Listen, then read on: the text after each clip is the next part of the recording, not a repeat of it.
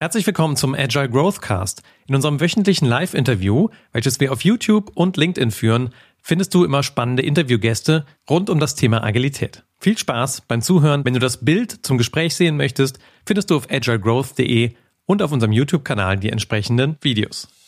Herzlich willkommen zum Agile Growth Cast. Deine regelmäßige Dosis Wachstum zum Hören. Ehrlich, authentisch, agil von und mit den Two Agilists. Ganz herzlich willkommen zum Agile Growth Cast. Schön, dass du wieder zuschaust. Ja, Mensch, das ist eine Weile her, dass wir das letzte Mal live waren, schon drei Wochen. Und äh, wir versuchen ja so ungefähr jede Woche live zu sein. Manchmal sind Ferienzeiten dazwischen. Und jetzt war ich auch noch mal selber bei einer Fortbildung und bei unserem Kunden war unglaublich viel los im Coaching. Und es gab noch mal einen anderen Kunden, der ein Seminar brauchte. Ach, ihr wisst, wie das manchmal ist, dann ist es einfach unglaublich voll. Insofern freue ich mich sehr, dass du wieder mit dabei bist und zuschaust, denn heute geht es auch wieder um ein spannendes Thema und wir haben auch wieder einen ganz tollen Gast dabei.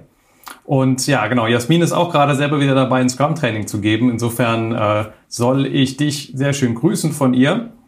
Und so quasi ein paar Meter über mir im Büro ist sie dann gerade damit beschäftigt, ähm, einem Menschen Scrum zu erklären. Und ja, äh, unser Gast heute hat auch unglaublich vielen Menschen Scrum erklärt. Und unseren Gast kenne ich auch schon eine ganz schön lange Weile. Und wer unseren Podcast hört, der ist ihm auch schon begegnet. Denn äh, ja, wie soll ich es sagen, ich würde sagen, Björn Jensen, der heute hier ist, ist ähm, jemand, den ich sehr respektiere für das, was er geleistet hat, sehr respektiere für das, was er aufgebaut hat und sehr respektiere für seine innere Haltung zu Scrum und auch ein Weggefährte entlang des Weges. Und auch jemand, der noch mit in unserem kommenden Buch ein Kapitel oder einen Absatz dazugesteuert hat. Insofern, da gibt es viele Überschneidungen, die wir haben und ich freue mich deswegen ganz besonders, dass ja, Björn Jensen heute mit dabei ist. Und ähm, genau, Herzlich willkommen, Björn. Schön, dass du da bist. Hallo Kai, danke, dass ich hier sein darf.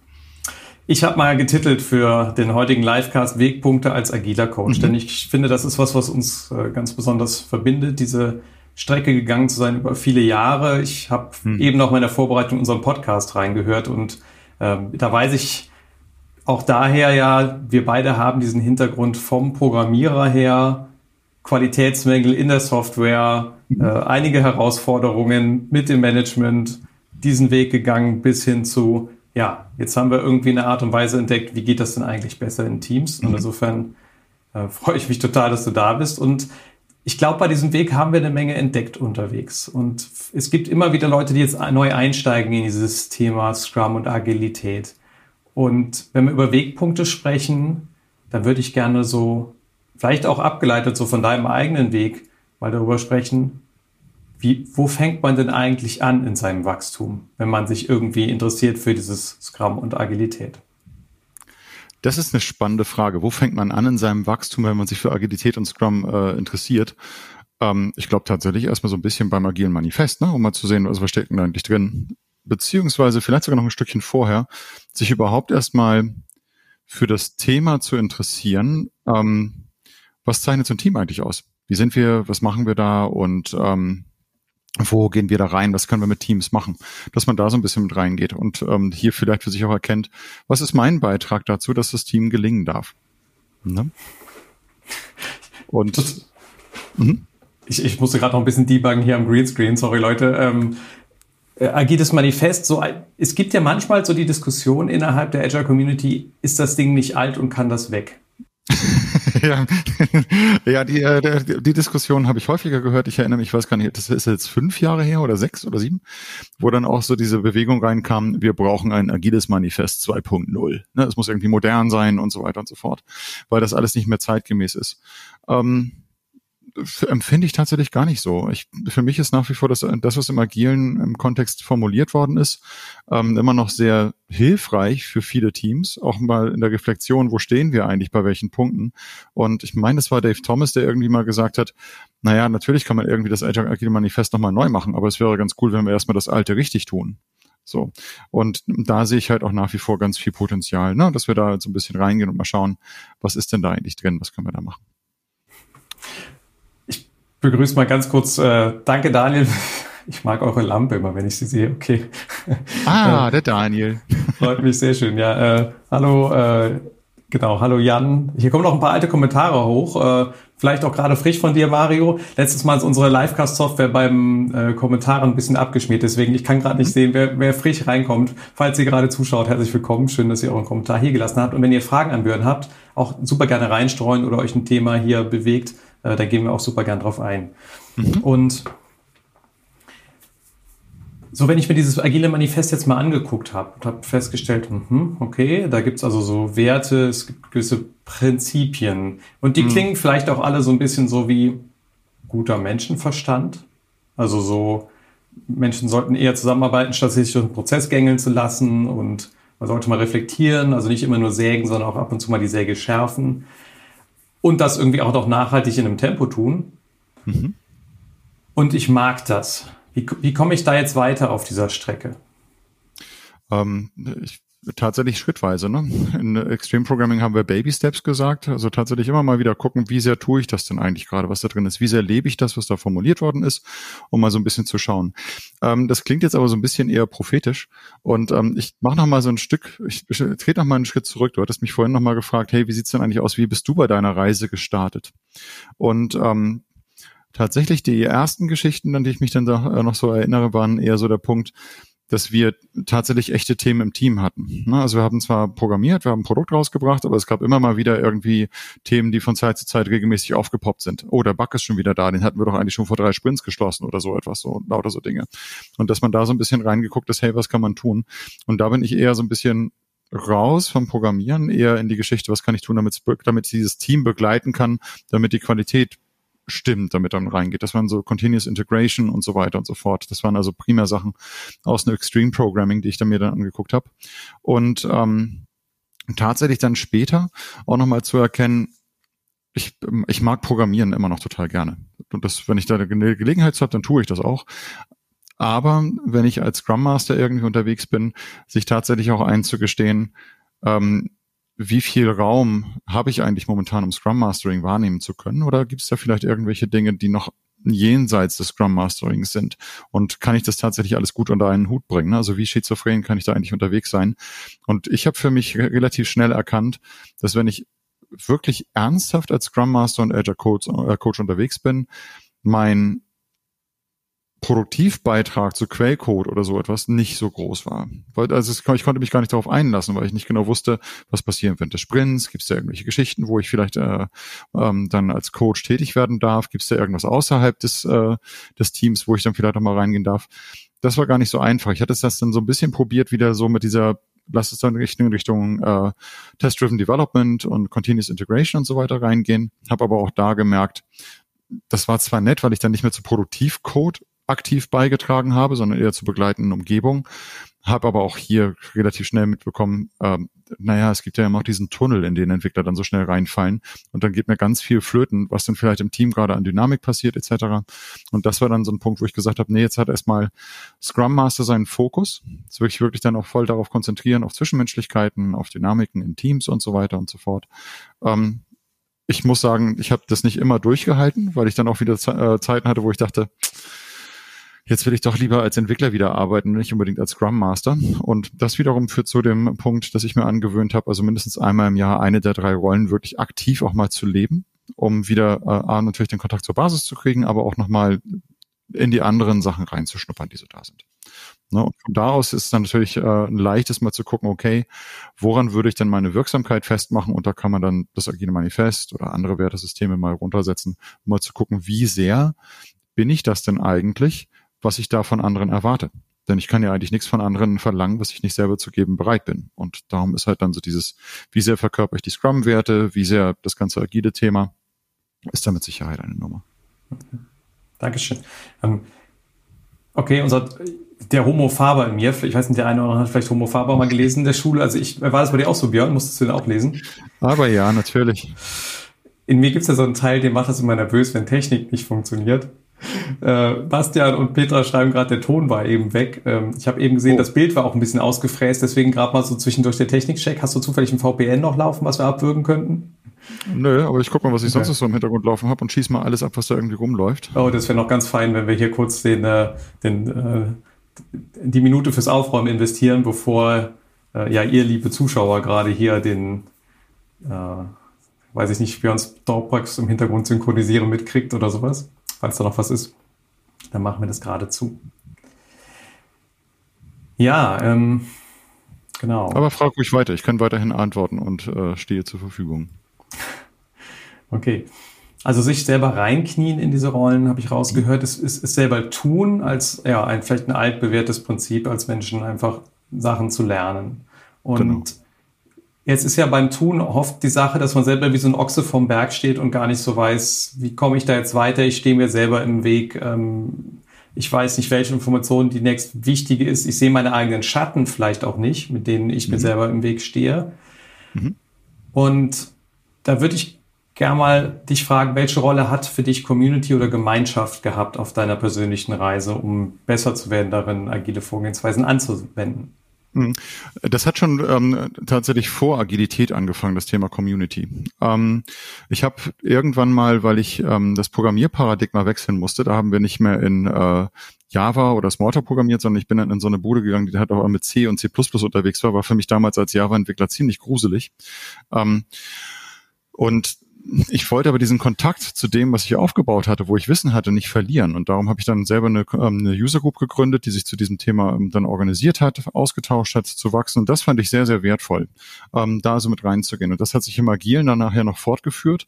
Und es dann nachher eine Sache gegipfelt, die ich besonders gut fand. Das war nachher dann, dass wir beim Kunden tatsächlich das ähm, Prinzip von Pair-Coaching etabliert konnten. Ähm, dass also nicht nur die Community draußen irgendwie war in sporadischen Abständen, einmal im Monat oder so etwas, sondern dass wirklich ähm, man sich gegenseitig auch ähm, in den Teams begleitet hat, um mal Feedback zu bekommen, hey, wie wirklich eigentlich gerade, was ist dir aufgefallen, was hilft mir noch beim Wachstum und so weiter. Und das hat man auch umgekehrt genauso gemacht. Ne? Also dieses ganze Thema vom Pair-Coaching ähm, hat sich dann nachher sehr relativ stark durchgetrieben. Und das versuche ich auch nach wie vor immer noch mit in den äh, Aufträgen bei Klienten mit zu verorten, wobei dann immer die Frage kommt, oder muss ich hier zwei Coaches bezahlen? Wie läuft denn das? Ähm, da kann man dann aber dann ähm, unter anderem solche Konzepte nehmen, dass man äh, in Tandems arbeitet, ne, wo man dann versucht, den Kunden dann auch zu enablen, so dass man halt mit dem Kunden diese Sparings-Geschichten, dieses PR-Coaching mit reingeht, wo man dann zuerst selber stark im Lead ist, dann hat man irgendwie 50 Prozent und dann geht irgendwie der der Klient eher in den Lead und versucht sich dann kriegt Feedback und kann dann so aufwachsen. Also Community ist für mich ganz ganz wichtig und das müssen dann nicht unbedingt irgendwelche Bezahlgeschichten sein, sondern alles was da ist, wo man sich austauschen kann, ist herzlich willkommen. Ich erinnere mich noch an irgendwelche IRC-Communities oder so etwas.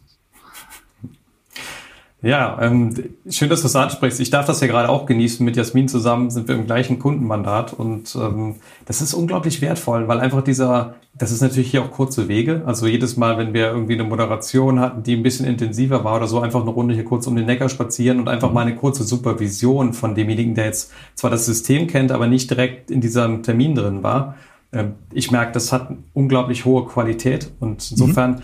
ist ja auch so eine Best Practice könnte Good Practice in einer agilen Transition irgendwie dafür zu sorgen, dass man so Communities of Practice hat, wo sich dann mal die Agilisten innerhalb der Unternehmung überhaupt mal verknüpfen miteinander. Ja, ähm, ist ja dieses auch das zwölfte agile Prinzip in regelmäßigen Abständen reflektiert das Team und so weiter und so fort. dann kann man sich mal gucken, okay, also wer ist dieses Team eigentlich, von dem da gesprochen wird? Ist es tatsächlich nur das Scrum-Team oder sind es eigentlich noch andere Leute, mit denen ich in einer Art Teambeziehung sein kann? Das wäre natürlich auch total gut, dass man da mal so ein bisschen guckt. Und je mehr es sein kann, desto besser wenn man dann irgendwie in so äh, Geschichten reingeht, wie ähm, man hat einmal im Monat äh, an einem Freitag so einen Open Space, wo man sich gemeinsam zu Themen austauschen kann, miteinander an Themen arbeiten kann. Das äh, schärft noch einiges und ähm, trägt natürlich auch zum Wachstum des, äh, der Identität bei. Ne? Also wie betrachten wir uns eigentlich, wer wollen wir eigentlich sein und was können wir tun? Und da kommt das Individuum dann definitiv nicht zu kurz. Jetzt ist für viele, die sich so auf diesem Scrum Master Pfad bewegen, irgendwann Coaching mal ein Thema. Warum eigentlich und was kann ich mir darunter vorstellen? Ich habe vielleicht irgendwie um die Ecke einen Heilpraktiker, der auch ein Schild von Coaching irgendwie dran stehen hat oder äh, das ist ja auch so ein Begriff, der jetzt erstmal per se nicht so richtig, äh, zumindest mal nicht geschützt ist. Es gibt mhm. viele verschiedene Coaches in verschiedensten Richtungen. Was hat dieses Scrum mit Coaching zu tun? Ähm, naja, die Rolle des Scrum Masters ist ja äh, erstmal äh, von per Intentionem sich selbst überflüssig zu machen. Ne? Also dass dieses Scrum-Team von sich aus Dinge machen kann. Also Hilfe zur Selbsthilfe geben. Und das wäre im Grunde etwas, was man als Coach leistet. Wobei dieser Begriff Coach vielleicht nochmal von unterschiedlichen Perspektiven betrachtet werden kann. Also das gefragt, warum eigentlich Coaching? Da gibt's häufig eine Antwort, will ja momentan jeder werden. Ja, gut, okay, dann ist jeder Agile Coach und ich habe keine Ahnung, was ein Agile Coach ist. Ist er besonders agil oder Coach der Agilität? Was, was soll das eigentlich?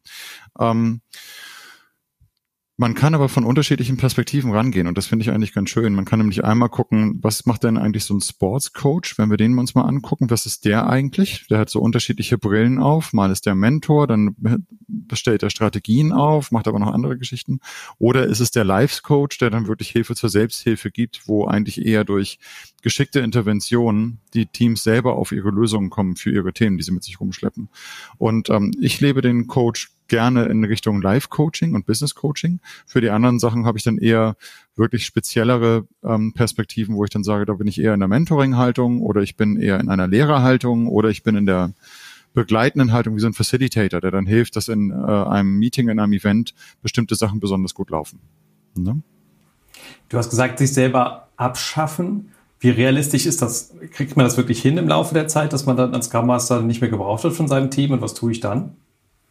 Ähm, die eine Geschichte, die natürlich damit reingeht, ich wirke ja als Scrum Master nicht nur ins Team, sondern ich wirke als Scrum Master auch in das umgebende Ökosystem. Und wenn ich ähm, das irgendwie machen will, so ein Ökosystem kann sehr groß sein. Wenn du mal so in das Mandat guckst, wo du und Jasmin gerade unterwegs seid, ist es wahrscheinlich sehr, sehr groß. Und ähm, bei anderen Teams genau das gleiche Thema. Ähm, damit ich aber das auch machen kann, damit ich in diese unterschiedlichen Bereiche wirken kann, brauche ich ja Kapazität. Das heißt, ein Thema, an dem ich auf jeden Fall arbeiten sollte als Scrum Master oder Agile Coach, ist das Thema Enablement, Befähigung. Ne? Also, dass Leute Dinge auch selber machen können. Also, dass sie nicht mehr zu mir kommen und mich dafür brauchen. Oder nach einem Schritt weiter, dass sie nicht mehr zu mir kommen und mich um Erlaubnis fragen, ob sie bestimmte Dinge machen können. Ne? Und das fängt ganz früh an. Also beispielsweise der Lackmustest für Scrum Master, den ich immer ganz als erstes mit erzähle, auch in den Certified Scrum Master Trainings ist äh, in Bezug auf das Daily Scrum, wo man einfach mal sagt, hey, ich lade mal als Scrum Master zum Daily Scrum ein und ich komme nicht. So, und dann gucken wir mal, was passiert. Entweder macht das Team ein Daily Scrum, wunderbar, dann scheint es für sie wertvoll zu sein, oder das Team macht kein Daily, dann ist es eine Chose für den Scrum Master. Und dann habe ich da ein Thema, woran ich arbeiten kann. Und äh, wie realistisch ist es, dass man sich selbst überflüssig macht? Ich glaube, hier kommt es ein bisschen auch auf die Geisteshaltung an. Ne? Ähm, für mich hat ein Lehrer seine Aufgabe dann erfüllt, wenn der Schüler besser ist als, äh, als er selber. Dann ist es, dann ist wunderbar. Dann kann, ich kann dir nichts mehr beibringen, passt. Du kannst ziehen, läuft. Was ich aber in vielen Situationen eher sehe, ist, dass der Lehrer versucht, immer noch mal fünf Prozent Distanz zwischen sich und dem Schüler zu haben, damit man immer noch mal so ein bisschen besser ist. Das ist so ein Statusding, was damit reingeht.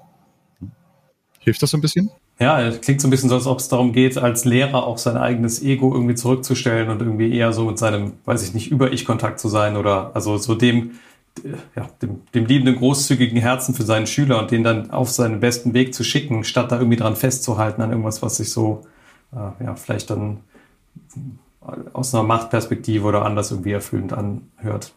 Mhm. Ich glaube, mehr Lehrer braucht dieses Land von dieser Natur. Das ist, äh, glaube ich, als Schüler sehr, sehr hilfreich, wenn man jemanden hat, der einen dann wirklich auch mit dieser Intention begleitet. Und diese Intention habe ich jetzt auch verstanden, das ist auch die vom Scrum Master, der macht sich also schon irgendwie überflüssig, aber nicht äh, in der Intention alleine zu lassen, sondern in der Intention, die anderen ermächtigt oder in den Fähigkeiten gestärkt zu haben, so dass neue Freiräume entstehen, dafür sich mehr um die Organisation zum Beispiel zu kümmern und um andere genau. Teams. Genau, das ist der eine Punkt. Und der zweite Punkt, der auch noch mit reingeht, ist, ähm, als Scrum Master, ähm, wenn ich mich als Person überflüssig gemacht habe, heißt es ja nicht, dass kein Scrum Mastering mehr stattfindet. Nur, dass ich das nicht mehr in Persona machen muss, sondern dass es in die anderen mit übergegangen ist. Die kümmern sich selber um, wie reflektieren wir, wie lernen wir, wie wachsen wir. Ne? Das ist ja eigentlich so mein, mein, meine Intention. Mhm. Ähm, Jetzt gibt's ja auch die Rolle des Konfliktmoderators im Scrum Master, derjenige, der irgendwie reingeht, wenn, bevor es irgendwie krass eskaliert. Die kann ich ja nicht irgendwie wegbekommen, oder? Kann, da, kann da mein Team auch lernen, irgendwie eine Konfliktmoderation zu machen, weil sie sind ja zwangsläufig befangen. Ist das nicht eine Portion von Scrum Master, die eigentlich langfristig auch da bleibt? Ja, ich denke schon, ne? dass man da so ein bisschen guckt, hey, pass auf, wie können wir das machen? Ich glaube aber, dass die Art und Weise, wie wir mit Konflikten umgehen und welche wir tatsächlich noch begleitet haben müssen, das bekommt eine andere Qualität. Ne? Also ähm, Konfliktmoderator oder Konfliktnavigator, je nachdem, wie man das auch immer nennen mag.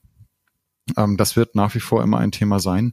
ob es dann wirklich immer der, die Person Scrum Master ist oder ob wir uns jemand anderen holen, zu dem wir ein großes Vertrauen haben, der uns in dieser Situation gerade unterstützen kann, weil da etwas ist, das wird nach wie vor dabei bleiben. Und das finde ich ist auch gar nicht schlimm. Ich habe den Eindruck, durch agile Vorgehensweisen steigt die Rate an Konflikten in Teams, weil man sich viel dichter begegnet und auch täglich zusammen handelt. Ne? Also in so einem, mhm. äh, in der deutlich, vorher konnte ich dem, glaube ich, besser aus dem Weg gehen in, in anderen Arbeitsphilosophien. Da wird es ja dann doch dicht und knallt immer mal wieder. Teilst mhm. du das Bild mit mir oder hast du eine andere Wahrnehmung? Nö, das teile ich durchaus. Äh, durchaus. Es wird aber auch so ein bisschen ähm, forciert dadurch, dass wir halt in Scrum ja auch diesen Raum geben. Ne? Also alleine durch Retrospektiven etc. Wir haben ja nicht nur die Produktentwicklung, es entstehen nicht nur Produkte, sondern es entstehen auch Teams. Und in, in Teams ist natürlich so, dass da dann Konflikte zu einem Thema werden. Ne? Und tatsächlich das Miteinander-Sein ist immer Beziehungsarbeit und das bekommt hier einen großen Raum. Und be gute Beziehung bedeutet auch, dass wir miteinander streiten können. Ne? Und das zeichnet für mich eine Qualität aus. Und ähm, in den in anderen Arbeitsmodellen tatsächlich auch eher traditionelleren, da kann so etwas mal einen Raum haben, aber dann eher in längeren Zeitabständen und nicht so permanent irgendwie damit bei als eines der Grundrauschen.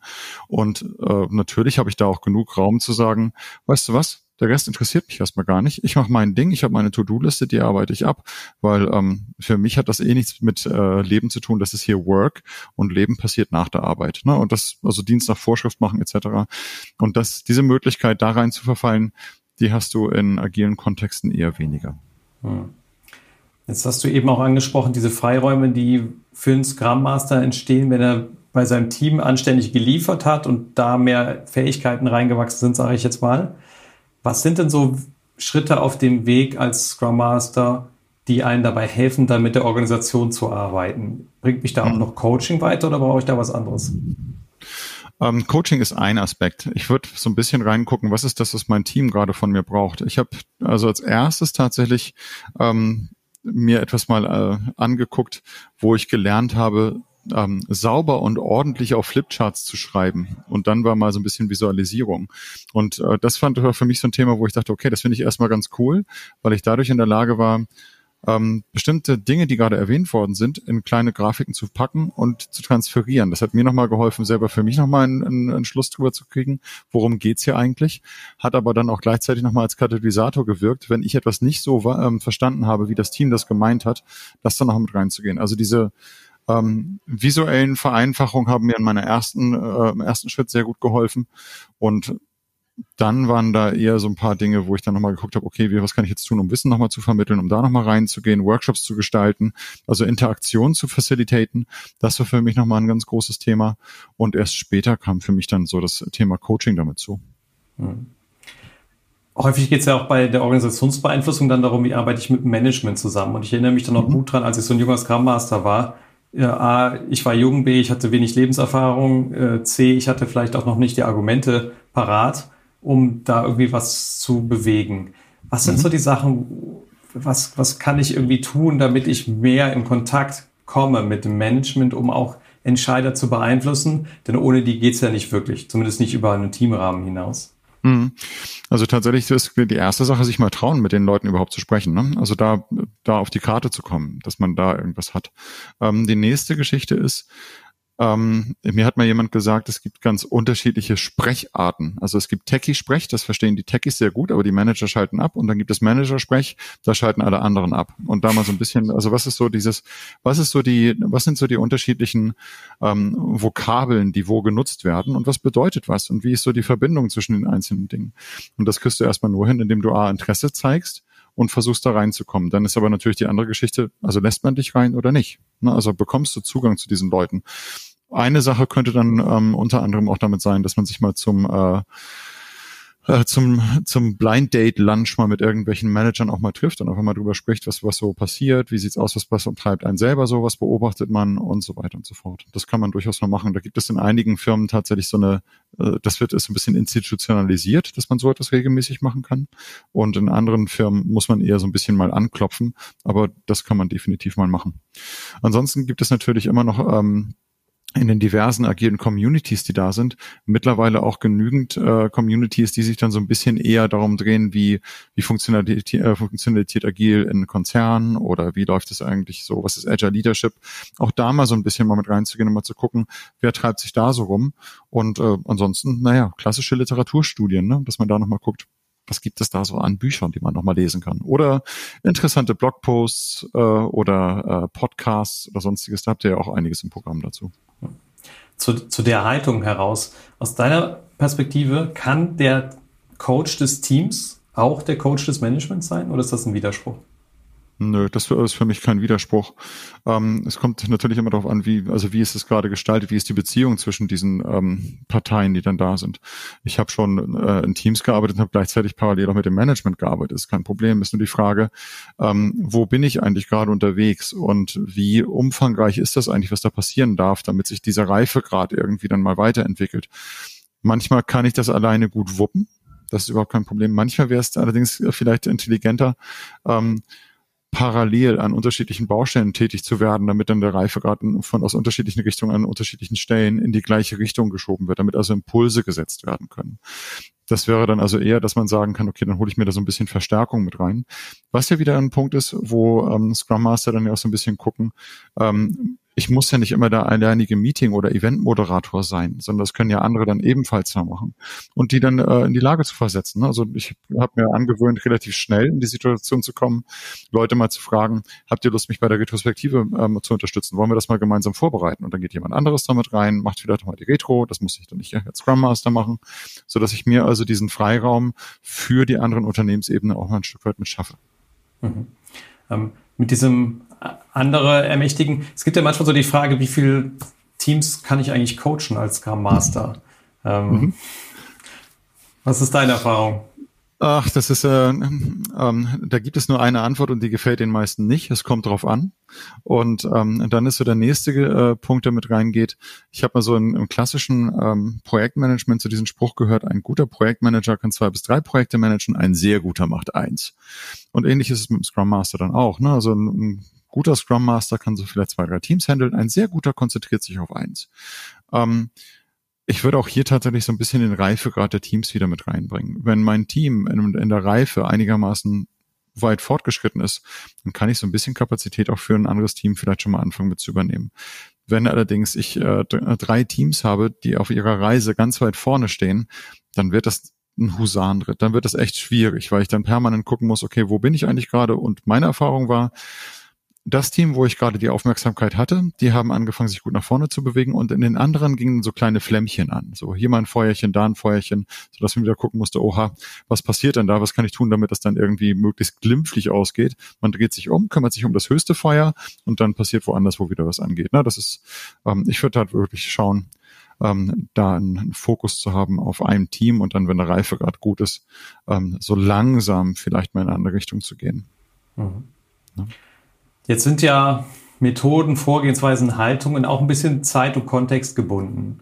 Von dem, was du aktuell so siehst in unserer Welt, macht das noch Sinn, sich mit Scrum und Agile zu beschäftigen? Ähm, letztendlich bei dem ganzen Thema Agilität geht es ja um eine innere Haltung, um eine Geisteshaltung und sich um eigene Werte und Prinzipien zu kümmern, macht, glaube ich, immer Sinn. Ob das nun die Überschrift Agilität hat oder nicht, sei mal dahingestellt. Das zweite Thema Scrum. Scrum ist für mich ein ganz großes Framework. Ich hatte mal angefangen zu sagen, Scrum ist ein cooles Framework, um geile Produkte zu entwickeln. So, und dann, was, was war dann hauptsächlich so auf Delivery und so weiter dann aus. Dann hat man irgendwann gemerkt, hm, da entstehen ja nicht nur geile Produkte, da entstehen ja auch geile Teams. So.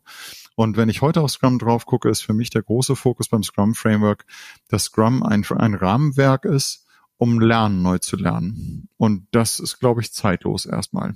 Ne? Also wenn ich in einer Umgebung bin, wo ähm, es viel Unsicherheiten, äh, Unsicherheiten gibt, viel Unwissen und viel ähm, viel Dynamik, dann ist es doch gut, wenn ich irgendwo einen Ansatz habe, der Lernen mit eingebaut hat. Und das ist für mich auf jeden Fall im Scrum Framework gegeben. Es gibt damit sicher noch andere Möglichkeiten, was man tun kann, aber Scrum ist damit Sicherheit ein Punkt. Mhm. Von daher ist es überholt. Nö, definitiv nicht. Äh, das sehen wir auch alleine schon ähm, daran, wie viele Leute sich daran probieren und dann trotzdem damit auf die Nase fallen. Also das ist mit Sicherheit ein Thema, was nach wie vor noch lange Bestand haben wird und wo wir auch gut helfen können, Leuten ja, zu enablen, das zu tun. Mit Scrum lernen dann. Scrum, das ist das Rahmenwerk, wo man sich regelmäßig eine blutige Nase holt. Ähm. Genau, der Fight Club für alle, die noch nie, äh, noch keine blutige Nase hatten. Tja, wie, ähm, wenn du dich so selber mal betrachtest als Agilist, der jetzt schon so eine Weile dabei ist, ähm, wo würdest du sagen, was sind denn so deine Wachstumsfelder? Hast du den Eindruck, da, da geht noch was? Oder ähm, bist du so im Sinne von, weiß ich nicht, Lisa Atkins hat ja so diese verschiedenen Facetten des Scrum. Hast du den Eindruck, mittlerweile hast du die meisten so Strom und es passt soweit? Ähm, naja, das Schöne ist ja, ich, dann gucke ich so ein bisschen in die, in das, was so mit dem Clean Code ist. Clean Code ist ja so ein rekursiver Ansatz, ne, dass du da wieder von vorne anfängst. Und so sehe ich das im Grunde auch. Also ich habe mit Sicherheit einiges äh, in agilen Kontexten gesehen und habe auch einiges an Erfahrung gesammelt. Ich habe vieles aber auch noch nicht gesehen und ähm, kann da mit Sicherheit noch immer noch einiges lernen. Und das ist genau das, was ich auch persönlich total schön finde, wenn es halt darum geht, in den Trainings, in die Coachings zu gehen. Ich lerne jedes Mal mit jedem Teilnehmer neu. Und das ist völlig egal, ob das jemand ist, der gerade am Anfang der Reise steht oder nicht. Ich lerne auch von diesen Personen und das finde ich total gut. Ne? Also von daher, mein Weg ist mit Sicherheit noch lange nicht vorbei. Und ähm, was also was macht, was ist so mein nächstes Thema? Ich glaube, ich habe äh, eine lange Zeit lang meine Visualisierungsfertigkeiten so ein bisschen schleifen lassen. Ich glaube, da könnte ich jetzt mal wieder was tun, dass ich nochmal wieder ein bisschen malen übe, da so ein bisschen reingehe. Ähm, und äh, ansonsten war noch eine Sache, das ist nochmal so eine spezielle Coaching-Richtung, wo ich nochmal so ein bisschen reinschnupper, aber das ist, äh, das passt dann nochmal an der Stelle. Mhm. Okay. Das hat, hat aber dann eher so ein esoterisches Geschmäckle. Da geht's dann um eher so Dinge, die man mal irgendwann in frühester Kindheit mal von sich abgestoßen hat, aber dann die wieder zurück wollen und dann gibt es dann so äh, Triggerpunkte, wo man selber drauf anspringt und so weiter und so fort. Aber das ist, das ist eine andere Story. Ja, hat man ja schöne Begegnungsmöglichkeiten im agilen Team oder auch in Seminaren, die man gibt, ne? dass man mit seinen eigenen Triggern dann konfrontiert wird. Ähm, Habe ich eben noch, ähm, genau, nochmal ein bisschen was zugelesen. Ja, absolut. Also wenn wir Menschen Resonanzwesen sind und dann diese Resonanzen regelmäßig haben im Kontakt in agilen Räumen, dann spielen sie sich aus und äh, bedürfen eventuell dann auch ein bisschen Heilung. Ähm, oh ja. ja. ja.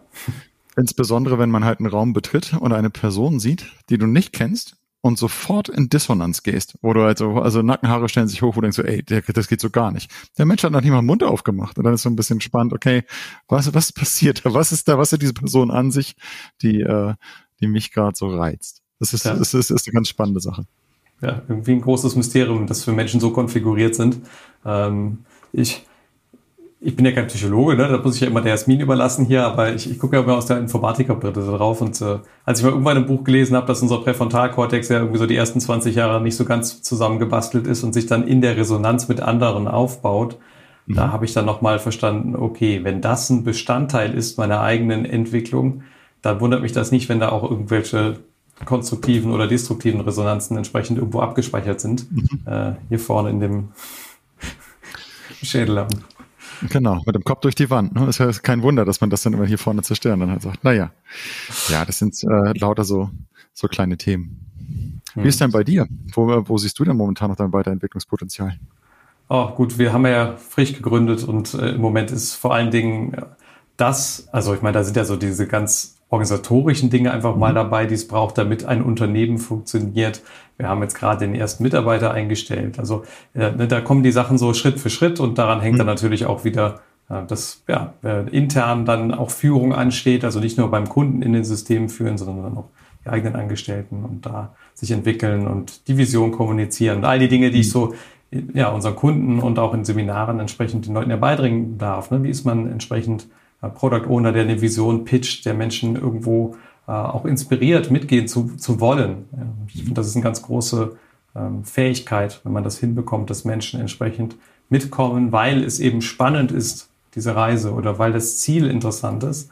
Und ja, uns darin zu entdecken, das ist so das, wo ich gerade ganz viele zulernen darf und mhm. was auch ganz viel Spaß macht. Und unser Buch ist ja äh, quasi kurz vor ähm, Veröffentlichung, vorbestellbar ist es ja schon auch da irgendwie als Autor dazu zu lernen. Ne? Bald steht dann entsprechend an, mal in User Groups Hallo zu sagen und äh, auch darüber zu sprechen, was wir da gemacht haben. Das ist jetzt auch fast ein Jahr Arbeit gewesen.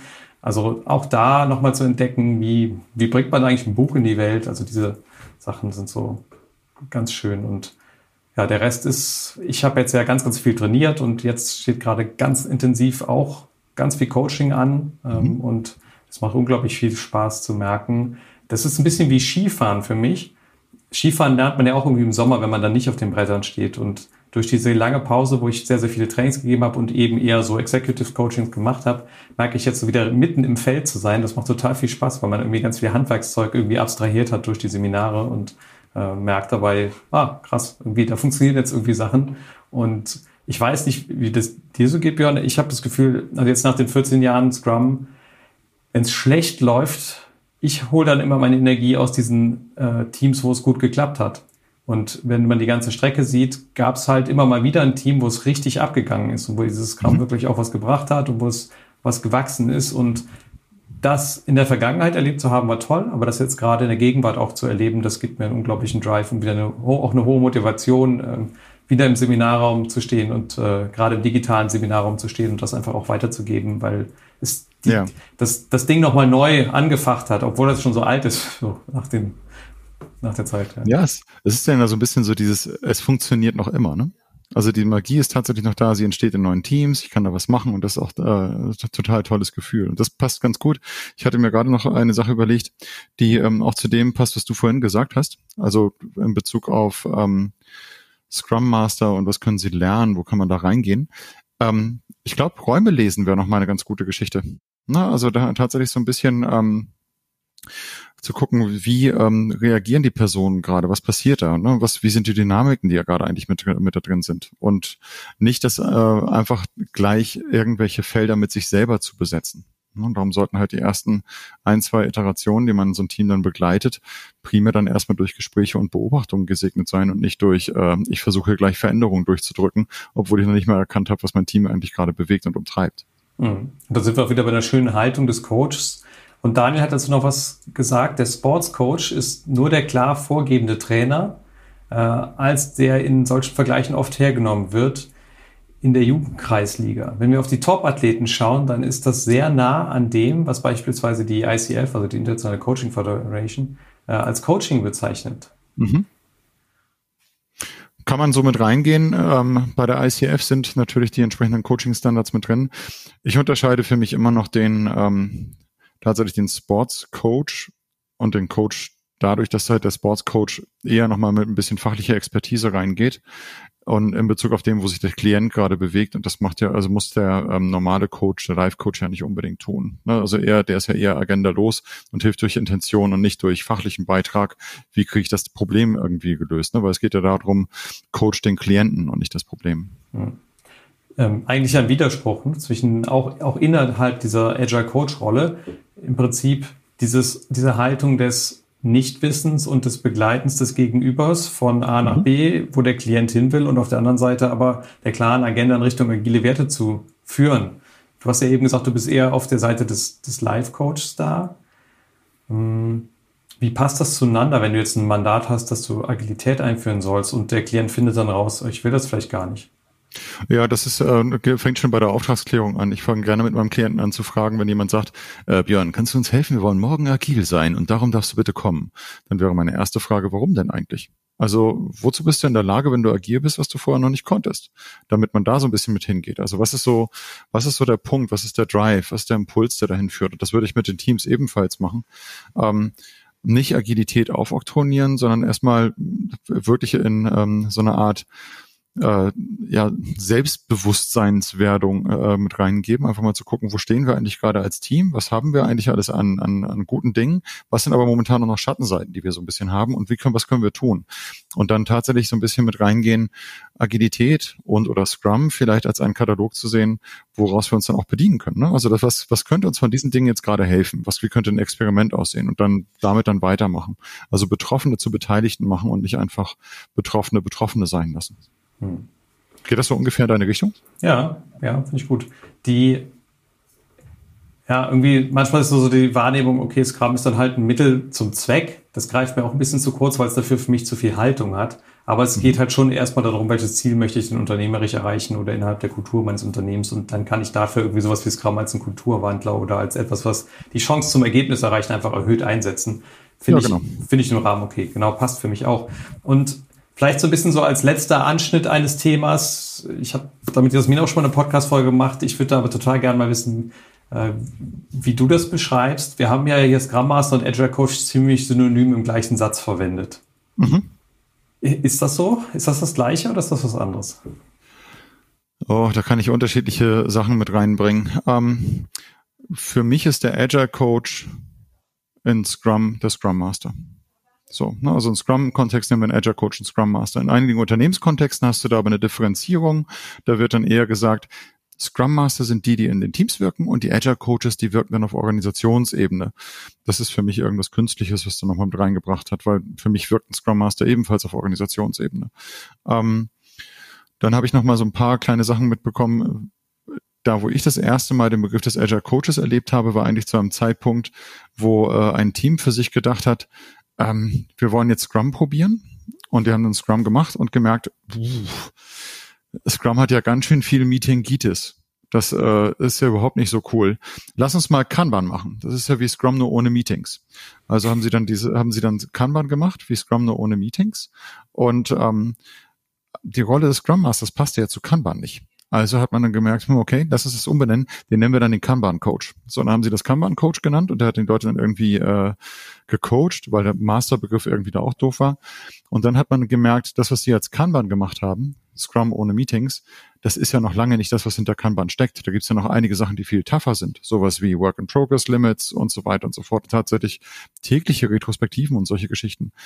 Und äh, da gab's dann so den Punkt, dass man, dass ich die, dass die Firma, in der ich dann damals war, gesagt hat, oha, das passt auch nicht so gut zu uns. Lass uns mal unser eigenes agiles Framework bilden, das, was dann auch zu uns passt.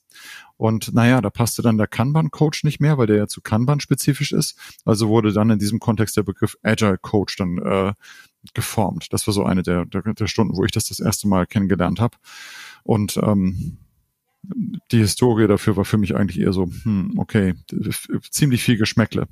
Heute höre ich in einigen Richtungen zwei unterschiedliche Themen. Ich höre, höre den Begriff Agile Coach, manchmal auch den Begriff der Agile Master was auch immer dann dahinter steckt. Letztendlich geht es auch erstmal darum zu verstehen, was soll diese Rolle eigentlich, wozu brauchen wir sie und dass diese Rolle dann noch die entsprechenden äh, Mittel und Kapazitäten bekommt. Das wäre auch gar nicht mal so schlecht. Und dann ist letztendlich fast egal, wie wir sie nennen.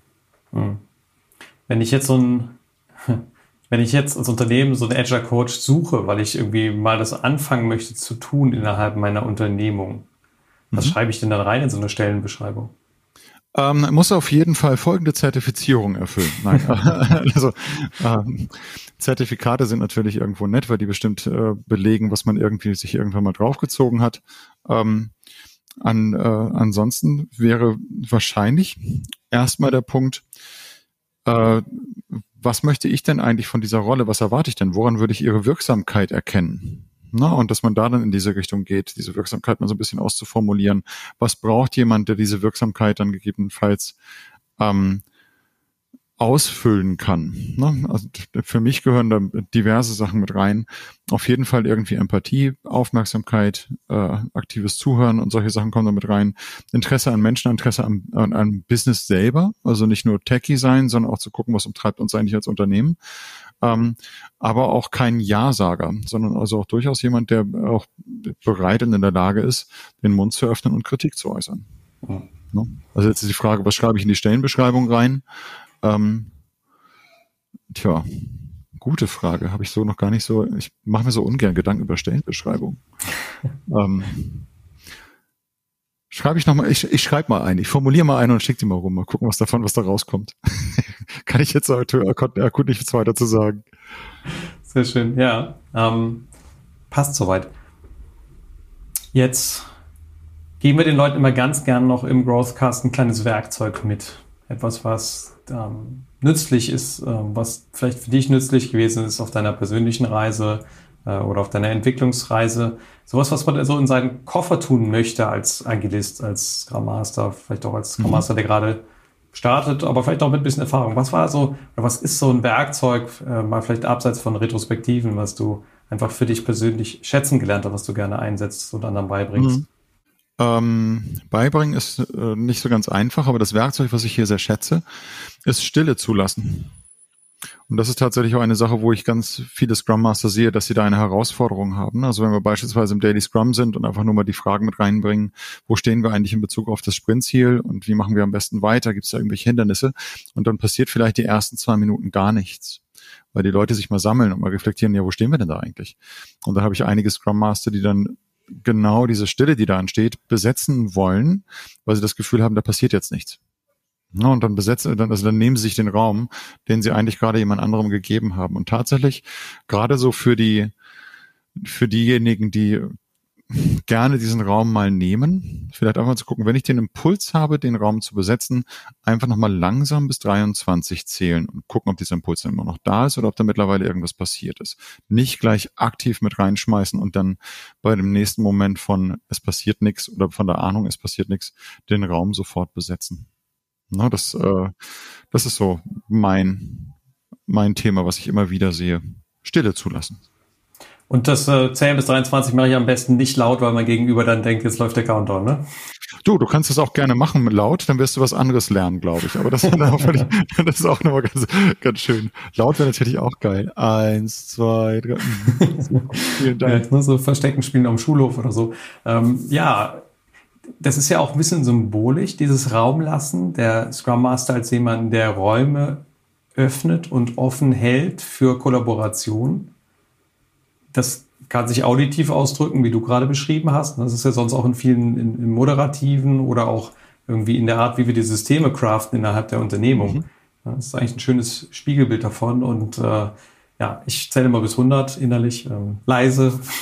Also ich habe da das Gleiche, manchmal so reinspringen zu wollen und äh, da auch die Erfahrung gesammelt, dass das Stehenlassen zwar erstmal ein komisches Vakuum erzeugt, was auch sozial ein bisschen unangenehm sein kann, aber dass das, was dahinter passiert, oft es wert ist, dass diese Spannung zu halten. Hm. Und äh, das Spannende ist tatsächlich, du hattest gerade den Begriff Vakuum mit reingenommen. Vakuum ist ja erstmal nur meine eigene Wahrnehmung davon. Ne? Ob das, also das kann ja aber auch nur sein, weil ich da, ich sehe ja nicht alles, was da jetzt gerade so passiert. Ne? Also schon eine ganz spannende Sache. Hm. Ja, Stille hat eine besondere Qualität, auf jeden Fall. Als Abschlussfrage würde ich total gerne von dir wissen, der ähm, dein Wunsch für die Welt, wenn du dir was wünschen kannst.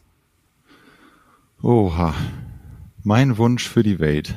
Ähm, ich würde mir für unsere Welt, nein, ich wünsche mir für unsere Welt momentan mehr Rücksichtnahme.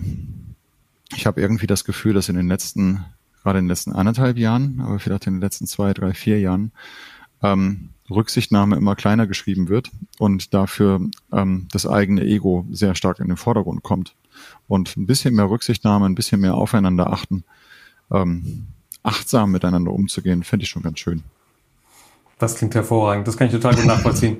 Björn, ich danke dir, dass du dir Zeit genommen hast. Ähm, ich habe zwischendurch gesehen, das Video war manchmal ein bisschen dünn, das Videobild. Äh, dazu muss ich vielleicht noch eine kleine Anekdote teilen aus dem Training, das Björn und ich mir zusammengegeben haben.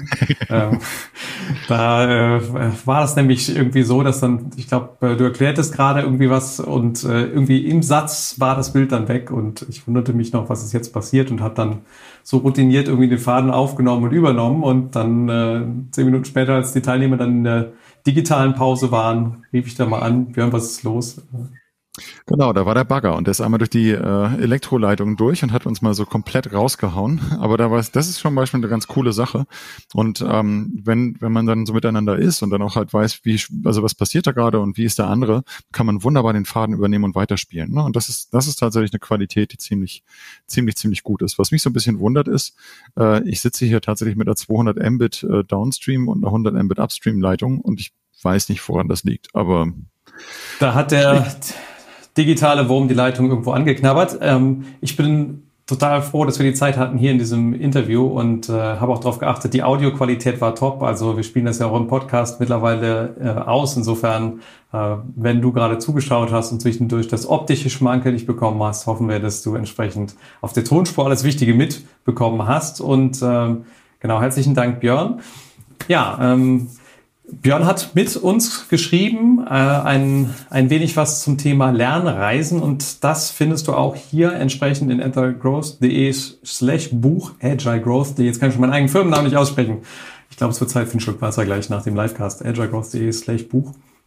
Viel Spaß beim Vorbestellen und äh, darin erfährst du, wie man als Agile Coach daran wächst, die Trainerfacette zu entwickeln. Etwas, was ja sowohl Björn als auch ich als auch Jasmin, was wir immer wieder getan haben, um entsprechend selber tiefer zu verstehen, was Agilität ist. Spannende Sache. Insofern freuen wir uns wieder, wenn du bald wieder einschaltest hier im Agile Growth Cast und äh, bis ganz bald.